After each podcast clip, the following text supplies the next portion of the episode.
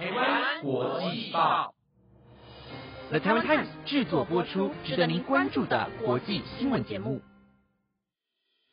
欢迎收听台湾国际报，我是陈彩妍，马上带您关心今天八月二十一号的国际新闻重点。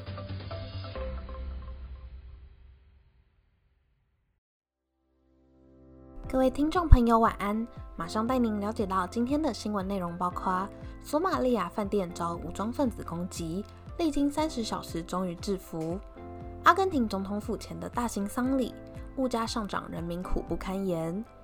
英国港口工人罢工，盼得换取合理薪资；民生物品中的化学物质有毒，科学家提供了破解方法；最可爱的不速之客，海豹自己进家门。如果想了解更多内容，就跟我一起听下去吧。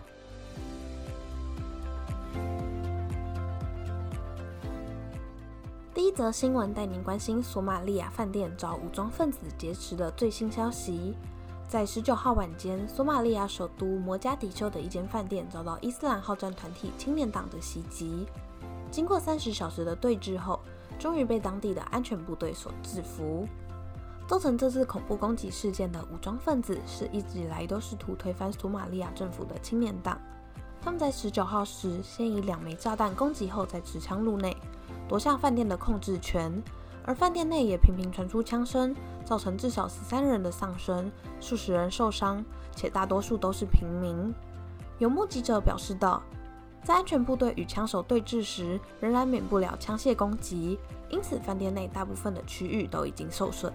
终于在二十号深夜，当地的安全指挥官表示，安全部队已经从武装分子手中夺回饭店的控制权，也就是许多躲在饭店内的成人以及儿童。虽然已经暂时化解这场恐怖攻击，但饭店内是否还有其他的爆裂物，仍需要持续留意。这场由伊斯兰好战团体青年党所主导的恐攻，是继索马利亚新任总统缪哈默德五月上任后最大的攻击事件。这起事件也凸显了伊斯兰激进团体长期试图推翻索马利亚政府，想要一举弥平并不容易。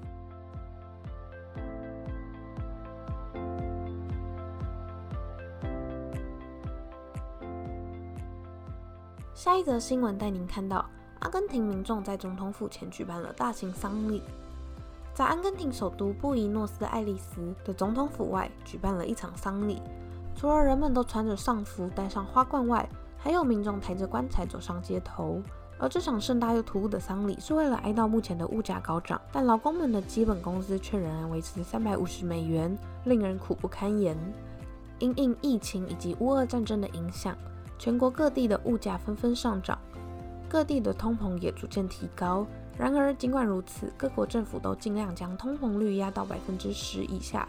而这次爆发民众举办丧礼哀悼薪资的阿根廷，涨幅则高达了百分之九十，也因此引起了民众们的不满。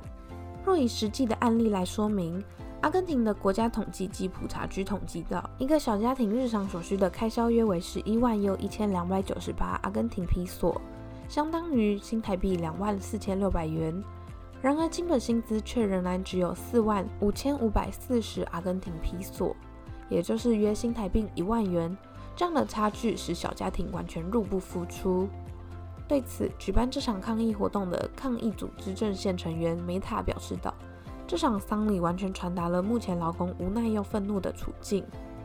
而目前为了抑制通膨的新任经济部长玛莎权力将获得扩张，也因此被当地昵称为“超级部长”。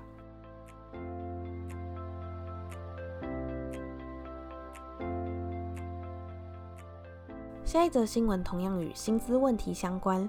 英国最大的货柜港口费利克斯托在今天宣布，为了解决薪资不合理的问题，多达两千位的工人将开始为期八天的罢工。发生罢工行动的港口是英国最大也最繁忙的货柜码头，负责掌控全国四成以上的货柜贸易，每年处理的货柜量高达四百万个，来自于两千多艘船舶。也由于负责的数量非常庞大，原本这艘将进货的船只势必得转往英国国内的其他港口处理。然而港口联合工会表示到公司总是以利益为优先考量双方并没有在讨论中获得共识也因此让工人们选择以罢工的行动来期盼可以换取更合理的薪资。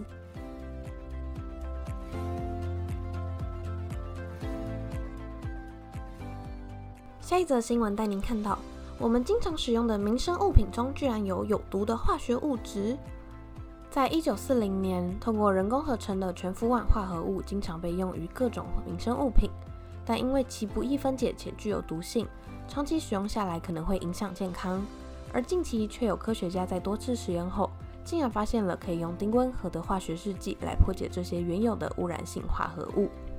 全氟烷化合物是一种常见的化学物质，除了十分稳定外，它也具备防水、防油的特殊效果，因此被广泛应用在食物包装纸、纺织品、不粘锅等日常用品。然而，过去有研究显示，全氟烷化合物具有毒性，长期接触可能导致高胆固醇的问题，甚至导致肝癌。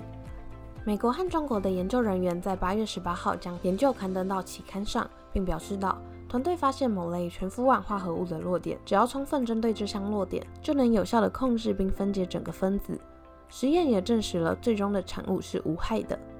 但同时，科学家也说明，最好的方式其实就是替换掉可能具有全氟烷化合物的用品，例如将不粘锅换为不锈钢锅，谨慎购买防水、防油等特殊布料的衣物等，都是最有效能够远离这些有害物质的方法。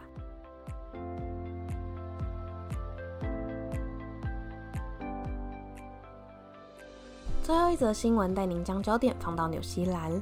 近期纽西兰的天气状况不佳，除了连下四天的大豪雨迫使民众撤离家园外，部分地区也遭受洪水攻击。所幸目前的状况已经稍微减缓。而在这样的恶劣天气下，却也有一座民宅迎来了一只不请自来的可爱海豹。而非常刚好的是，海豹光临的住宅男主人正是海洋生物学家罗斯，但他当时外出不在家。因此，他也对 BBC 表示道：“海豹突然出现在家中，应该是一个海洋生物学家能够派上用场的危机状况，实在非常可惜。”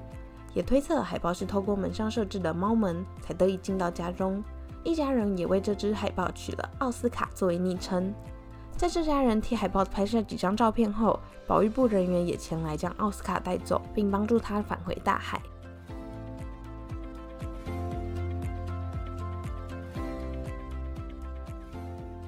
那以上就是今天的台湾国际报新闻内容，由了台湾 Times 制作播出。如果有任何问题或是想法，都欢迎在 Apple Podcast 或是 IG 留言给我们哦。感谢大家的收听，我们下次再见啦，拜拜。